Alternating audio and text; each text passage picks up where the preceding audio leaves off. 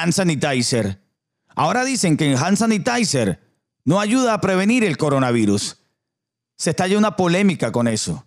Además, están diciendo que no tomen los pacientes ibuprofeno. Otra de las polémicas. Tengo una entrevista interesante. Estás escuchando El Frangio del Show. El frangio del show.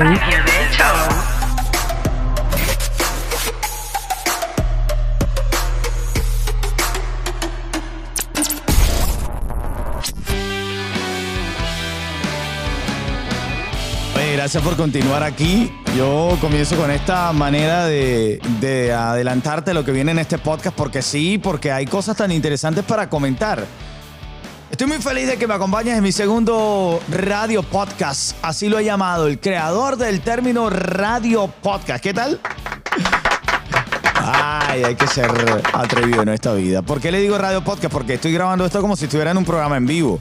Pero no es para una emisora de radio, no, es para este podcast que comparto contigo, ¿ves? Por eso le he llamado radio podcast. Porque está dedicado a que tú lo consumas en el momento que quieras, como quieras, pero grabado como un de radio, de esos que tiene actualidad y una serie de cosas. Hoy tengo una entrevista interesante con un epidemiólogo, infectólogo, que nos habla de esta, esta droga que está funcionando en pacientes contra el coronavirus. Además, lo de la polémica del hand sanitizer, que la gente fue a comprar hand sanitizer y no lo ha encontrado. Comienza desde ya el frangio del show. Ladies and gentlemen, here it is. El frangio del show. El Frangio del Show. Oye, voy a comenzar con algo que le he llamado bitácora consciente. Mi visión de las cosas al día de hoy. Al momento de grabar este podcast es 16 de marzo y esta es mi bitácora consciente. Comienzo con el primer segmento que habla de las cosas que pasan a nuestro alrededor, pero con algo que he llamado bitácora consciente. Hoy dedicado al 16 de marzo, día de la grabación de este podcast. Franjo, I'm the one. Esto, esto dice así. Hoy es 16 de marzo, todo sigue igual. El coronavirus, el mundo va a parar. Los niños sin escuela, la muerte en titulares. Todo el mundo se asusta y nos comportamos como animales. Políticos enfermos, los viejos sin querer. El COVID-19 sí nos vino a joder. Calles vacías, empresas quebradas. La bolsa de valores que también está en picada. Parece una película, no un cuento de hadas. Protege a tu familia, no hagas pendejadas. De hoy, bitácora consciente. Es el frangio que dice hoy aquí presente. Ya, con esto termino y el segmento en el que expreso mis pensamientos a través de la lírica. Y me meto en personaje porque me siento rapero. Cuando realmente no lo soy. Consciente, bitácora de hoy. Yo te digo que rapero yo no soy. 16 de marzo, todo sigue igual. El coronavirus al mundo va a parar. En días como hoy sale el presidente Donald Trump. Dice que evitemos reuniones de más de 10 personas. A los que puedan que se mantengan en sus casas. Parece como una serie de Netflix lo que estamos viviendo. Señores, todo viene de China. Esto apenas está comenzando.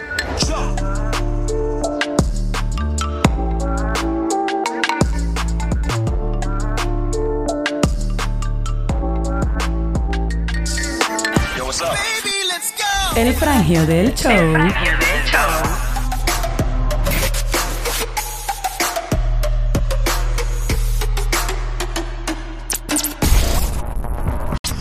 Bueno, voy a hacer un repaso por las noticias del día. Eh, ahí está mi segmento Bitácora Consciente.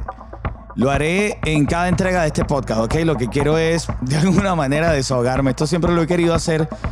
Te confieso que estoy como haciendo un sueño realidad. Gracias por acompañarme en este podcast. Estoy feliz de que pueda compartir contigo todas las cosas que siempre quiero hacer en radio. Y lo repito, por eso esto es un radio podcast, porque el tema de la radio, FM, es que es bien ágil, es mucha música y a mí me hacía falta hablar. Así que gracias por acompañarme en el frangio del podcast. Gracias, gracias. Oye, mira, vamos con titulares al día de hoy. Casos de coronavirus en la Florida ascienden a 155, ¿ok? Pruebas de coronavirus sin bajarse del automóvil la están haciendo aquí en la Florida, sobre todo en Fort Lauderdale, que ha sido el condado más afectado de la Florida. Yo grabo este podcast desde la Florida, ¿ok? El Dow Jones sufre su peor caída en más de 30 años al perder casi 3.000 puntos. No sé qué pero suena jodido esto. Suena complicado. Miami Dade anuncia restricciones a bares, clubes y restaurantes nocturnos. Bueno, diurnos también, pero digo, por el coronavirus tiene que cerrar más temprano y todas estas cosas. El presidente de los Estados Unidos, Donald Trump, pide evitar grupos de más de 10 personas para frenar el contagio del coronavirus. Hay algunos alimentos que ayudan a levantar la defensa del cuerpo y los investigadores están buscando la manera de que el colectivo los conozca para que para ayudar a la población. En Italia, en España está bastante difícil. Bien difícil esto. El coronavirus empaña unas primarias clave en el choque entre Biden y Bernie Sanders en cuanto a las elecciones en los Estados Unidos. Bueno, parte de los titulares que conocemos en este radio podcast, El Frangio del Show. Vamos a este segmento que me gusta.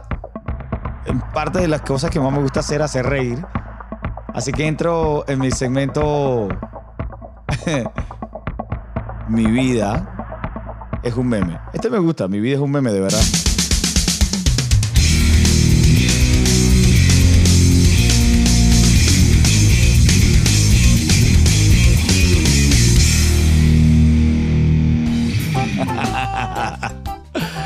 Ay, vamos a reírnos un poco. Y lo primero que quiero hacer un llamado. Tú sabes que siempre la gente te busca y cuando la estás buscando todavía no aparece por ningún lado. Este es el caso de la gente que siempre me dijo que podía ganar dinero sin salir de mi casa. ¿Dónde están hoy que sí lo necesito? Digo, pregunto, ¿dónde pueden estar, no? Tanto prometer y ahora cuando los necesito no aparecen. Y si tú estás ahí te sientes mal por estar en tu casa, estar en cuarentena, imagina a esa gente que pidió sus vacaciones en este mes. Pobre gente, hermano. Lo que sí es cierto es que el coronavirus va a marcar un antes y un después en la historia de todos nosotros. Si sientes un sabor diferente en la comida, es porque ahora los cocineros sí se están lavando las manos. Esto cambió, ahora sí. oh, pero hay que cuidarse, familia. Por favor, vamos a cuidarnos.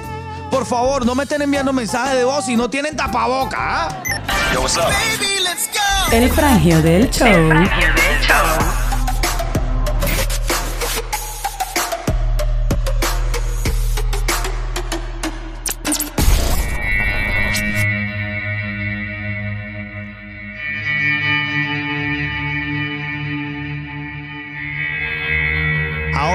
Estar estableciendo contacto con una persona sumamente interesante. Él nos va, estoy seguro, aclarar muchas de las dudas que al día de hoy surgen. Coronavirus en directo, el avance de la pandemia y las medidas de las autoridades están a la orden del día. La enfermedad ya llegó al menos 120 países, amenaza a los sistemas de salud menos desarrollados, evidentemente los otros países de América Latina. La cantidad de contagios comenzó a declinar en China, país donde se originó el brote, pero ahora el foco está en Europa y los infectados están al alza en el resto del mundo. Tengo en línea a Carlos Torres Viera, infectólogo, epidemiólogo venezolano, trabaja en los Estados Unidos en el Centro de Enfermedades Infecciosas y Tropicales del sur de la Florida. Tiene una página que no por casualidad se llama Contagium, así como la película, Contagium. Contagium.org. Carlos Torres hoy nos viene a responder muchas de las interrogantes que tenemos y que tú muy bien puedes enviar a través de nuestro correo electrónico o una nota de voz en nuestra aplicación para que puedas interactuar y, hacer alguna pregunta que en su momento le haremos a Carlos. Pero primero que nada, quiero darle la bienvenida a Carlos. Carlos, gracias por atender nuestra llamada el día de hoy, Carlos. Muchas gracias. No, gracias a ustedes por el contacto. Un placer estar con ustedes. Déjame darte un aplauso allí porque la verdad es que el esfuerzo que has hecho, Carlos, ¿cuántas llamadas recibes en el día, hermano? Todos los medios, no solamente de Miami, de América Latina entera, buscando algún contacto contigo que, que guíes a la gente, ¿no? Bueno, sí, eh, he tenido bastante actividad últimamente con, con la prensa, este, escrito, video, radio.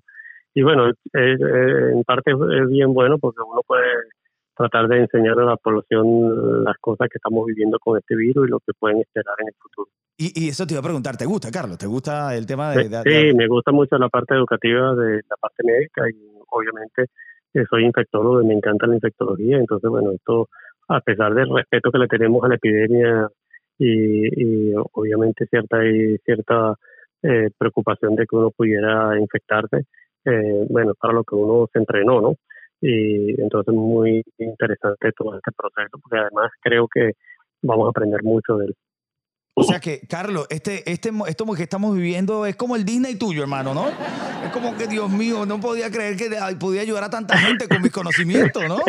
Es, eh, en cierto modo, es, es, como el, el, lo, extremo para un inspector, ¿no? Trabajar en este tipo de... O sea, uno lo había visto eh, en el caso mío, particularmente, claro, hay gente que lo ha vivido, por ejemplo, cuando ha ido a la Argentina de Ebola, ha participado en, eh, en África en ese tipo de estudios de epidemias y y ese tipo de cosas, pero a, una, una, infección a esta escala mundial que nos va a afectar a todos y que este, lo vamos a ver, lo estamos viendo en vivo y en directo, no, no es una cosa común. Wow, sí. Oye, Carlos, y tengo que hacerte esta pregunta, hermano. ¿Vamos a morir todos por el coronavirus, hermano? No, no, no, no, no, para nada no vamos a morir todos. Oh. Este, sí, es una, es una infección que, como estamos viendo, va a producir mucho trastorno social en el sentido de trabajo, este, económico, como estamos viendo, y también va a producir un gran trastorno desde el punto de vista de la salud, porque obviamente eh, se espera que va a haber mucha gente enferma este, eh, y que va a haber un número significativo de muerte que siempre es desagradable. Este, en el caso, aunque a pesar de todo eso, la mayor parte de la gente que sufre esta enfermedad la van a sufrir de una manera leve o no intensa y no van a, no van a morir por esta enfermedad. Y eh, justamente, ¿no? Hay mucha gente que critica y dice, bueno, pero si no, si no vamos a morir, ¿por qué tienen que tomar estas medidas tan drásticas de no mandar a los niños a las escuelas, de, de evitar eh, los eventos públicos? Me gustaría tu, tu, explicación desde punto, de tu punto de vista de experto, Carlos, sobre eso. Yo más o menos la entiendo, pero me, encantaría en tus palabras por qué los gobiernos toman estas medidas tan drásticas frente al coronavirus. Exacto, mira, la tomamos porque es una, primero que es una infección que a pesar de que la gran mayoría eh, no va a sufrir una enfermedad severa, si hay un grupo de un aproximado de 15 a 20% de los pacientes que sí pueden tener una enfermedad severa, incluyendo un 5% que pudieran necesitar terapia intensiva y un entre 1 y un 3% que van a fallecer. Entonces, eso, comparado con otras enfermedades, pudiera sonar como que no es mucho, pero cuando tú te das cuenta de que esta es una enfermedad donde nadie tiene inmunidad, es decir, que todo el mundo la puede sufrir, entonces eh, empieza a, los números empiezan a aumentar muy rápidamente, o sea, porque se calcula que entonces muchísima gente puede sufrir esta enfermedad, se calcula que el contagio va a ser entre alrededor del 50% al 80% de la población que va a infectar con esto. Entonces, cuando tú hablas de eso, si hablamos, por ejemplo, en el caso de los Estados Unidos, somos unos 330 millones, pero estás hablando de un 50% o 150 millones infectados y de esos 150 millones, entonces tú me dices, bueno, un 10% que van, a, van a necesitar eh, cuidados médicos eh, importantes y un 3% de muerte. Entonces los números son, eh, eh, son bastante altos. Entonces, ¿qué pasa? Que si además de eso, como esta, esta epidemia se está extendiendo relativamente rápido, eh, entonces eh, esos enfermos van a venir a los sistemas de salud en un corto periodo de tiempo y van a sobresaturar el sistema de salud, que ya de hecho normalmente en los Estados Unidos corre a, una, a un nivel de saturación bastante importante. Generalmente los hospitales corren un nivel de saturación de unos 75%. Es decir, que no tenemos mucho exceso de camas libres, ni de terapia intensiva, ni de camas normales de hospitalización. Tampoco tenemos un número limitado de, miembros del sistema de salud, eh, entre enfermeras, médicos, paramédicos, etcétera. Entonces se va a ver, se van a ver sobrecargados de trabajo y se y va a ver y se puede ver como está viéndose en Italia, por ejemplo, que las camas de hospitalización no alcanzan, que las camas de, terapia intensiva no alcanzan, que el número de ventiladores mecánicos puede no alcanzar. Entonces, ahí es donde estriba la, la peligrosidad de este periodo.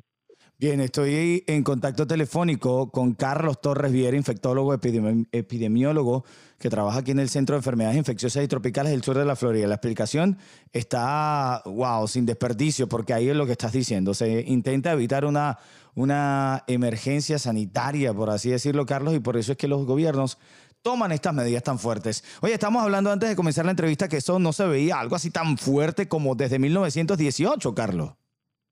Sí, esto parece ser una experiencia de esas que uno ve una, una sola vez en su vida. ¿no? Sí, como- Este, la gran referencia de pandemia severa donde siempre hemos, eh, cuando se han hecho ejercicios teóricos para prácticas, etcétera, ha sido la gran pandemia de influenza de 1918. Una pandemia que eh, dejó unos 50 millones a 100 millones de personas muertas. Este, eh, para ponerlo, para que la gente lo entienda, eh, durante esa época estaba la Segunda Guerra Mundial, eh, perdón, la Primera Guerra Mundial, y eh, hubo más muertes por causa de la influenza que por la guerra. Este, eh, entonces, bueno, fue una epidemia seria y, y esta luce no con la gravedad de eso, o sea, no, no estamos hablando de que se van a morir 50 millones de personas o 100 millones de personas, pero sí en términos de el impacto social, económico y en los sistemas de salud puede ser tan severo como, como fue un poco esta epidemia. Este, entonces, eh, por eso es un, luce como un referente, va a ser un referente histórico. Sí, y no, y que ahora mismo, Carlos, estaba leyendo un artículo que hasta los carteles ha afectado. Tú sabes que en México hay el, hay el llamado cartel de Tepito. El cartel de Tepito co- controla a, a- como, no sé, como una pandilla, por así llamarlo, de- le llaman los Marco Polos. ¿Quiénes son estos tipos, los Marco Polos? Que viajan a China traen mercancía, muchas veces mercancía pirata que a veces entra a México y Latinoamérica de manera ilegal. Pero ahora, ¿qué pasa? Con, esta, con estos cierres de las fronteras, con la seguridad extrema que están teniendo en China y en otros otros lugares, pues estos ma- llamados Marco Polos no pueden, no pueden estar viajando. Y entonces este cartel de Tepito, que es el que controla los Marco Polos, pues ha perdido dinero. Te digo que a través de ellos se, se ha, per- se ha perdido más de 43 millones de pesos mexicanos, según ese, ese eh, reporte que leí. Pero es que esto, esto es sin precedente, eh, esta- Eh, este eh, virus. Sí, es interesante. O sea, sí, afecta a todo porque, porque debido a las medidas que se están imponiendo ah, a nivel mundial, en algunos países más que otros, pero en líneas generales a nivel mundial, sobre la actividad social, es decir, este, el poder ir al trabajo, el poder eh, eh, eh, eh, sí, ir al trabajo básicamente o estar en casa, este, eh, produce un trastorno enorme en la actividad económica de cada uno de los países. Y tú te pones a ver, y es que afecta todo, porque el- la realidad es que la economía está tan, tan eh, internacional a estas alturas que incluso cuando nosotros nos referimos, por ejemplo, que un producto viene de la China, resulta que muchas veces si uno se pone a descomponer ese producto en sus otros, en los subproductos que dieron cabida a esa estructura de producto en China, esos subproductos pueden venir de distintos otros países. Este, entonces, uno a veces tiene la impresión de que, bueno, un, un microchip, microchip puede venir de la China, pero muchos de los elementos que dieron producto a, hacer, a, a construir un microchip pueden venir de otros países de Asia y cualquiera que tenga un efecto lo puede afectar. Entonces, eso es lo que ocurre o, se ha visto con los tsunamis, se ha visto y obviamente con esta epidemia tan amplia, eh, se ha visto mucho más. Medicamentos, por ejemplo, muchísimos de los medicamentos que consumimos nosotros aquí en los Estados Unidos vienen de la China o tienen algún subproducto que es fabricado en la China. El medicamento puede ser que finalmente fabricado aquí, pero tiene algún un componente que es fabricado en la China y entonces obviamente esta epidemia causó un, ha causado un trastorno en la producción de medicamentos, etc. Entonces impacta a todos los niveles, a todos, por donde tú lo veas, el- todos los niveles de producción sociales, etcétera, van a ser impactados de alguna u otra manera por esta pandemia, sin contar ahí obviamente con la parte médica propiamente.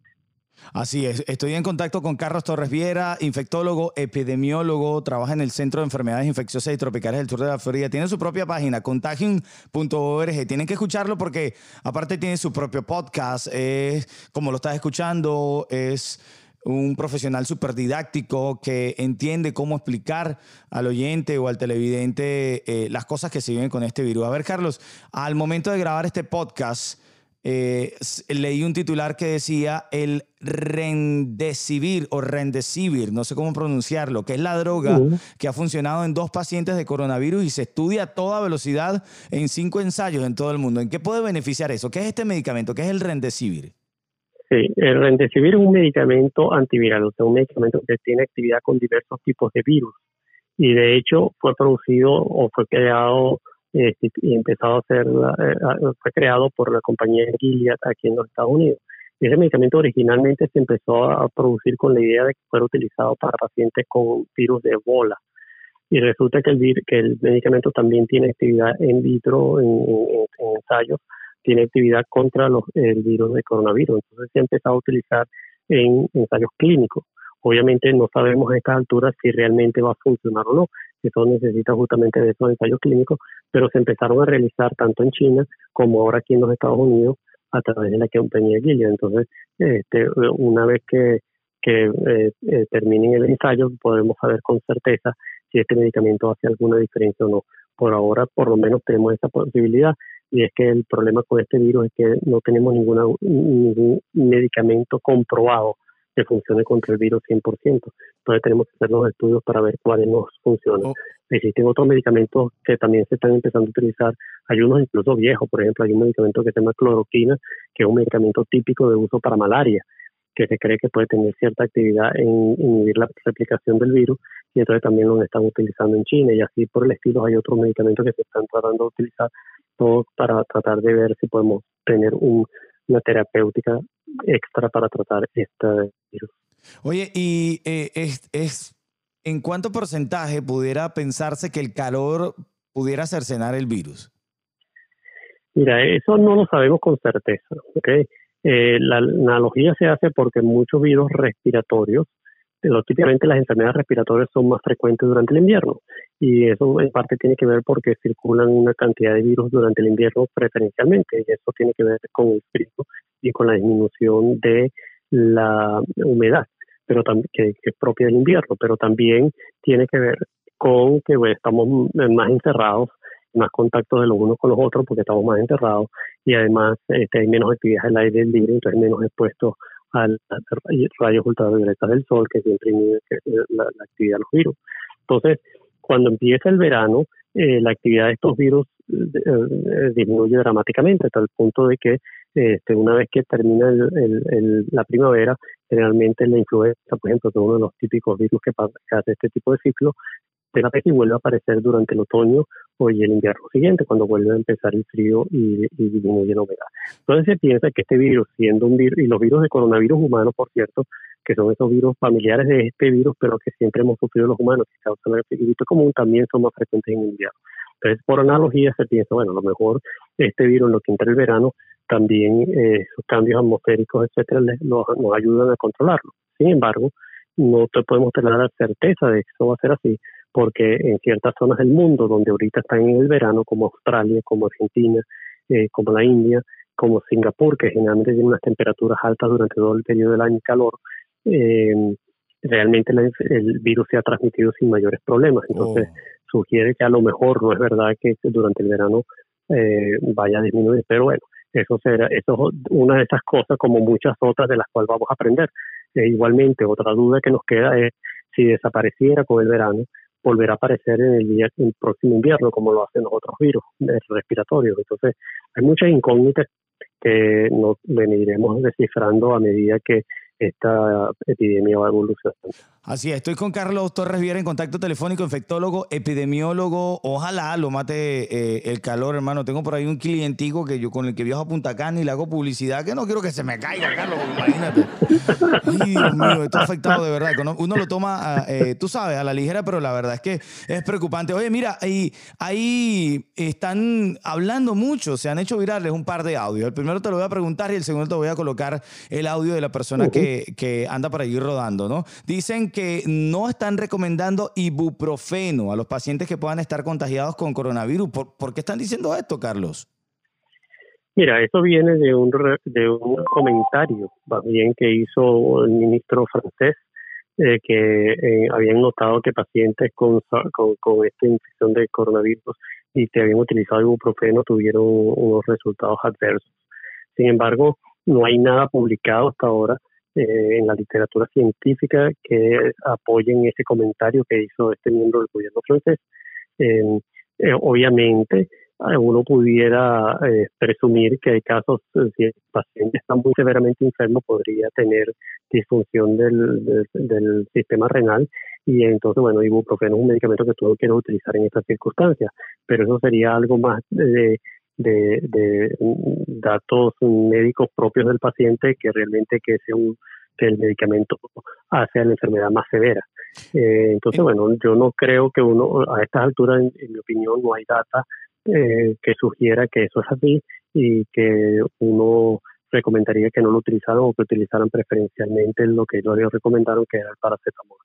Eh, ok, cuando una persona de repente le, le, indique tomar ibuprofeno, ella puede decir sin alarmarse que prefiere utilizar el paracetamol, así, así lo, lo puede si te funciona, sí, si te funciona perfectamente, ¿me entiendes? Si te funciona no hay ningún problema que use el paracetamol como alternativa, pero este, hasta ahora no hay ninguna evidencia de que el ibuprofeno sea científica, quiero decir, excepto ese comentario que nadie sabe de dónde viene, en, base a, a, a que este, a qué estudio científico se refiere, de que realmente el ibuprofeno puede causar problemas en estos pacientes. Pudiera ser que sea verdad, pudiera ser que eso es algo que le han comentado los científicos franceses que han observado, pero eso tú tienes que terminar de completar los estudios para poder llegar a conclusiones definitivas y luego publicarte la información de forma que la gente pueda revisarla y pueda ver si realmente se ajusta esta conclusión a la data que ellos están utilizando. Así es, y tú vives en Miami, ¿verdad, Carlos? Sí, yo vivo en Miami. Carlos Torres Viera, infectólogo, epidemiólogo, está aquí en contacto, aquí en este eh, show, el frangio del show, en este radio podcast. Y a ver, Carlos, ¿tú tienes alguna explicación de por qué la gente se llevó todo el papel sanitario de los anaqueles, bro? ¿Qué pasó en Miami, bro? No, ¿Por qué la gente lo confunde? yo no sé, no, ha habido por ahí algunos memes bien interesantes sobre de teoría de por qué este, la gente se llevó el papel sanitario, pero realmente son sin sentido. O sea, no no tiene sentido porque escasearon los papeles sanitarios. Fue algo muy gracioso, hermano, que pasó aquí durante el fin de semana, ¿no? Exactamente. Oye, mira, Pareciera que algunos están forrando papel sanitario como para evitar la infección.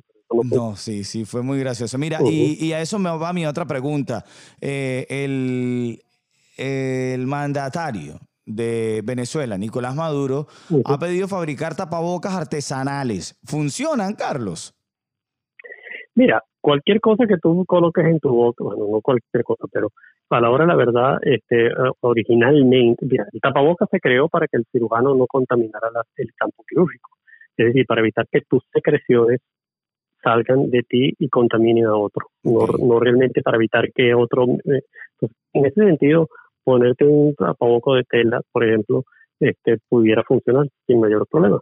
Este, igualmente podría disminuir el, que tú seas impactado, tu cara sea impactada este, por secreciones de alguien que te tose muy, muy cercanamente. Entonces, no, no creo que ese sea el problema. Este, originalmente los tapabocas, originalmente cuando se crearon eran justamente de tela y después con el modernismo, etcétera, se empezaron a hacer estos tapabocas de papel, pero originalmente eran de tela. Entonces, no, no es descabellado. Este, lo que, eh, lo que sí, bueno, te, da a entender que, que no hubo, eh, dada la situación que tiene Venezuela, probablemente nunca no, no se estaban comprando tapabocas nuevamente, etcétera, y entonces los agarró un poco desprevenido toda esta epidemia y ahora no tienen cómo suplir esa, esa deficiencia. ¿no? entonces, pero no es descabellada la idea. Así es, estoy con Carlos Torres Viera, infectólogo, epidemiólogo. ¿Cómo te puede seguir la gente en redes sociales, Carlos? Mira, la gente me puede seguir, yo tengo Twitter y tengo Instagram y los dos tienen la dirección arroba CG Torres por allí lo pueden seguir, preguntarle. Eh, además, es un tipazo, un, caballero que se ha preparado para esto y, ahora mismo eh, yo lo llamaría, estás haciendo como una labor social, Carlos. Estás atendiendo a todos nosotros, los comunicadores de medios, para, para hablar con alguien que tiene realmente la experiencia, ¿no? Yo prefiero hacer un contacto telefónico con una persona como tú, que tiene esta experiencia, a buscar en internet y comenzar a leer yo mismo la información, porque siento que puede ser un poco irresponsable. Pudiera estar diciendo algún término que yo realmente no conozco. Y hablando de esto de desconocer, hay un audio por ahí que se hizo viral, que si tú me permites, Carlos, lo voy a, le voy a dar play para que me, que me digas de esto. Tiene que ver también con, lo, con los hand sanitizer que también desaparecieron, no solamente de Miami, de muchos países de Latinoamérica. Escucha este audio y me das tu opinión. Eso es igual que el antibacterial. Ahí escuché un doctor que estaba diciendo, el antibacterial lo dice la misma palabra, bacteria. Eso habla de bacteria. Eso hace efecto es cuando hay bacteria. Aquí no. En este caso no es el antibacterial hay que usarlo. Hay que usar agua y jabón, lavarse por un mínimo de 30 segundos en las manos. Entonces es como ellos dicen, el antibacterial no tiene nada, nada que ver con este virus. Ah, esto es un virus, esto no es bacteria, esto es un virus, pero la gente salió como loca a gastarse sus dos lochitas que tenían en antibacterial. Wow, esto sí me dejó impresionado y hasta pensativo. Yo dije, mire, tengo que hablar con Carlos ah, para que me explique esto. ¿Cómo hago? O sea, pues, es cierto, es un mito. ¿Quién dijo esto ahora otra vez, Carlos? Ayúdame, aclárame esta, esta duda que tengo. no, mira, eh, lo que comenta esa persona no es exacto. Primero, eh, cuando nosotros hablamos de eh, lo que ella está llamando antibacterial, realmente es lo que nosotros llamamos alcoholes, geles de alcohol, que eh, lo utilizamos ampliamente en los hospitales y que se, ha, se ha comprendido que es una alternativa viable al, uso de jabón y agua. Este, mm, es, difícil lograr que la gente se lave las manos y en los hospitales incluso es más. Entonces los geles alcoholados vinieron como una solución muy práctica porque no, no necesitas el agua, porque no necesitas este, el, el, recipientes, no necesitas nada, no necesitas papel para secarte la mano, sino que simplemente lo haces. Y oh. realmente funciona, si es verdad que funciona contra las bacterias y funciona perfectamente contra este virus. Este, hay ciertos virus, pero no este, donde sí no funcionan bien los geles alcoholados pero eh, de resto, de hecho, nosotros hemos, eh, lo hemos dicho muchas veces, eh, lo importante es la higiene de manos. si es verdad que el jabón funciona mejor todavía, pero pero no, es cierto que estos geles alcoholados no funcionan. Y como te digo, nosotros en el hospital lo que básicamente utilizamos constantemente entre paciente y paciente son los geles alcoholados. Ok, pero bueno, en, pero súper valiosa tu información porque ya entendemos por qué el tema del, del hand sanitizer o, los geles alcoholados, como tú lo llamas, evidentemente es un poco más fácil de usar, ¿no? Es más sencillo para que la gente se lave realmente las manos. Correcto, correcto. Y además lo puedes tener cargar contigo, no tienes que, o sea, imagínate, tú estás afuera, agarras el metro o agarras el autobús, y te quieres lavar la mano, lo puedes utilizar perfectamente, lo puedes cargar contigo, en cambio que tener que esperar llegar a un sitio para lavarte las manos. Entonces, realmente ha sido, eh, los geles alcoholados funcionan y, para este virus en particular funcionan bastante bien. Eh, hay unos virus de otro tipo de enfermedades que si no funcionan tan bien, uno recomienda mejor lavarse la mano con agua y jabón. Oye, ¿y hay alguna explicación de por qué el coronavirus es más, peligroso que, eh, más peligroso que otras epidemias o pandemias? ¿Hay, ¿Hay alguna manera de entender por qué esto se ha hecho tan peligroso? Bueno, eh, hay varias cosas que influyen en por qué este virus se ha comportado así. La primera es que como eh, este es un virus que no es normalmente de humanos, es un virus que ocurre en animales, que hizo un salto, una transición a ser capaz de infectar humanos. Entonces, al hacer eso, realmente nadie en el mundo tiene inmunidad contra este virus, nunca lo habíamos visto. Entonces, todos somos susceptibles, es el primer elemento crítico. Cuando tú tienes, por ejemplo, la influenza, como todos hemos sufrido alguna vez de influenza, hemos estado expuestos, entonces hay cierto grado de inmunidad contra la influenza. Cuando ocurre una nueva cepa de influenza, entonces esa inmunidad se pierde y entonces comienza a ser otro problema relativamente grave. Eso por una parte. Este, eh, entonces, esos dos elementos hacen que esto sea explosivo, ¿me entiendes? Porque para, para que una epidemia se dé, tú tienes que tener mucha gente susceptible. Y casi toda la gente no es susceptible porque, por ejemplo, yo tengo una vacuna o, eh, o porque han sufrido la enfermedad antes, entonces eso no se va a extender, porque todos esos que recibieron la vacuna o que tuvieron la infección anteriormente no la van a sufrir. Pero aquí estamos, todos los millones de personas que vivimos en el mundo, susceptibles a este, a este virus, entonces se puede hacer muy explosivo. La otra elemento importante de este virus, obviamente, es que eh, resulta tener una mortalidad que, a pesar de que es baja, no es despreciable. O sea, no es una mortalidad más alta que el de la influenza, que cuando pones los números, eh, como dijimos anteriormente, grandes, entonces te resulta una mortalidad bastante importante. Claro, y hay otra de las cosas que quería conversar contigo, un poco por tu experiencia de cómo va este el desarrollo del coronavirus o el COVID-19, eh, como uno lo lee en las noticias. Estoy hablando con Carlos Torres Viera, infectólogo, epidemiólogo, venezolano, trabaja en Miami. Él ahora mismo trabaja para el Centro de Enfermedades Infecciosas y Tropicales del Sur de la Florida. Es más, que, una voz más que autorizada para, para hablar de este tema. Dice que hay que estar preparado para pasos drásticos con tal de frenar la pandemia, según un experto, y, dice que en, en específico Estados Unidos tienes que estar preparado para eso. ¿Cómo ves el desarrollo? ¿Sientes que esto va a arreciar? Porque ahora mismo le llaman cuarentena, pero creo que está mal dicho porque a la gente no le están prohibiendo salir de sus casas. Estoy hablando de la ciudad de Miami, los Estados Unidos, que es desde donde producimos este radio podcast. En Europa es otra cosa, pero aquí en los Estados Unidos no es que te están prohibiendo eh, no salir, ¿no? Exacto, cuarentena, exacto. Cuarentena es un término que nosotros utilizamos cuando alguien ha sido expuesto con el virus y no ha desarrollado la enfermedad. Entonces, Claro. en la ciudad de Miami hay gente que está en cuarentena, como por ejemplo este uno de los uno de los alcaldes que se, Francis se- Suárez, se sí. expuso Eso. y Nancy, entonces que se expuso, hay dos que se pusieron, pero uno uno le encontraron el virus y el otro no. El que encontraron el virus está realmente en, en aislamiento, porque aislamiento es el término que nosotros utilizamos cuando alguien está infectado y puede transmitir la infección a otro. En el caso del otro de- alcalde que se expuso pero no ha desarrollado la, la infección, entonces lo llamamos cuarentena, que es lo que dura 14 días. Entonces sí tenemos alguna gente en cuarentena, pero lo que se ha pedido a la gente hacer es lo que nosotros llamamos aislamiento social, que es o distanciamiento social, que es básicamente eso, como este virus se transmite por contacto cercano, o sea, tú tienes que estar o, o yo tengo que tocar una superficie que ha estado contaminada con el virus y después tocarme la cara, o yo tengo que estar a una cercanía de entre unos dos metros, es decir, unos seis pies o dos metros de la persona que está infectada para poderme infectar. Entonces, es mantener esa distancia de esa persona. Entonces, cuando estamos en interacciones personales, tratar de mantener esa distancia.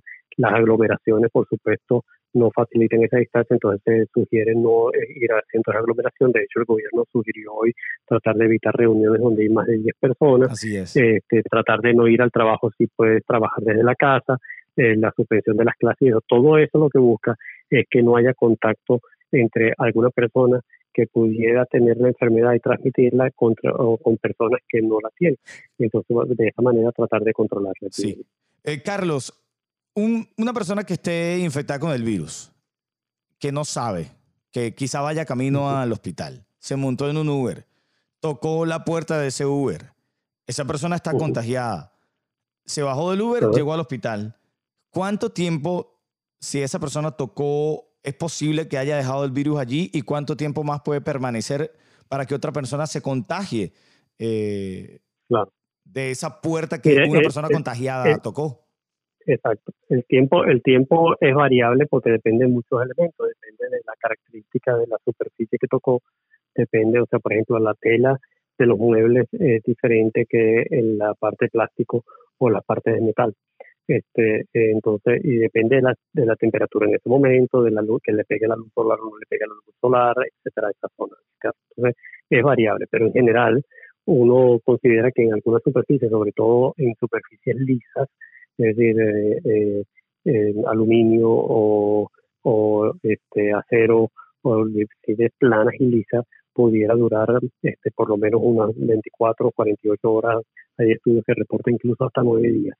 En tela, generalmente, o en, en elementos porosos, tiende a, durar menos y probablemente sería en el término de unas eh, horas o, menos de una hora o una hora o algo así. Entonces es variable dependiendo de qué fue lo que tocaste, de este qué tan, si, o sea, si una persona, por ejemplo, este tiene la enfermedad, pero yo no estornudo en un sitio, yo no toso en el carro, me lavé las manos antes de mostrarme, entonces es mucho menos probable que transmita la enfermedad, ¿verdad?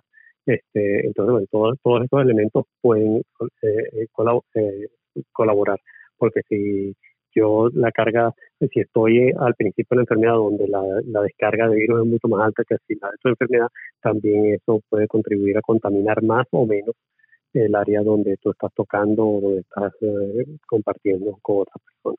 Ah, Carlos, ya para finalizar la entrevista, te agradezco mucho por tu tiempo. Carlos Torres Viera, infectólogo, epidemiólogo.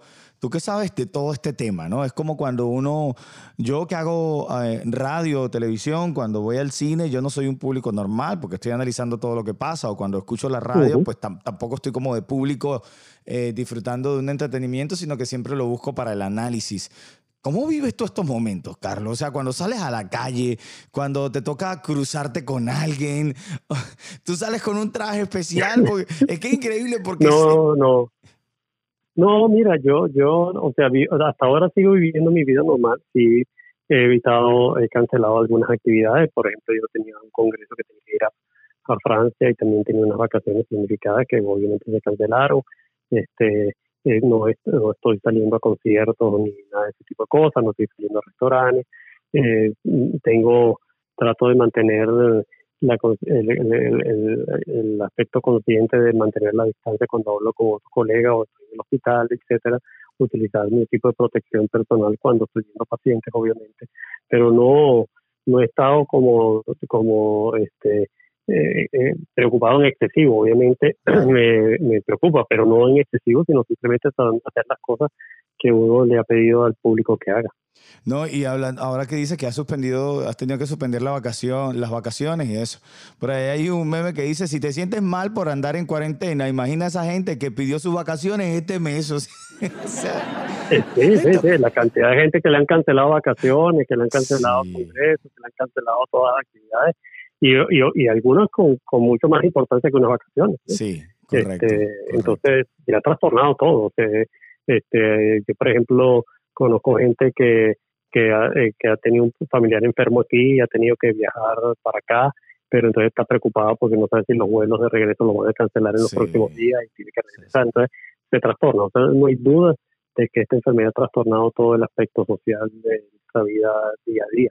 Pero bueno, eh, hay que hacer lo que hay que hacer y hay que, como te digo, yo siempre digo con los, los- las infecciones, con las bacterias, con los virus, hay que tener el respeto debido, pero tampoco hay que tener el miedo excesivo, sino simplemente este, tratar de concientizar cómo enfrentarlo, seguir las instrucciones de la gente que tiene experiencia con este virus y eh, en este caso y bueno, no, nada, yo, seguir llevando la vida con lo mejor que podamos. Así es, Carlos, te agradezco por tu tiempo. Carlos Torres Viera, infectólogo, epidemiólogo venezolano, trabaja en el Centro de Enfermedades Infecciosas y Tropicales del sur de la Florida.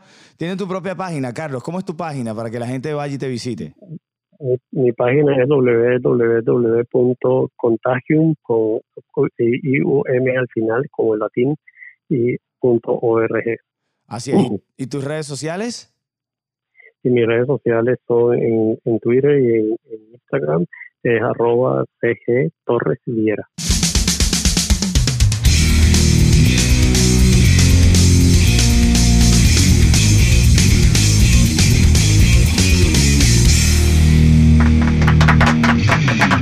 Agradecidísimo con Carlos. Agradecidísimo con Carlos Torres Viera por ese tremendo contacto y bastante informativo. Hasta aquí el frangio del show Radio Podcast del día de hoy. Nos encontramos en una próxima edición de este podcast que busca alegrarte, entretenerte, llevarte el feeling de la radio, pero a los podcasts. Yo soy Frangio Usech y recuerda, el que avanza en dirección de sus sueños encontrará un éxito inesperado.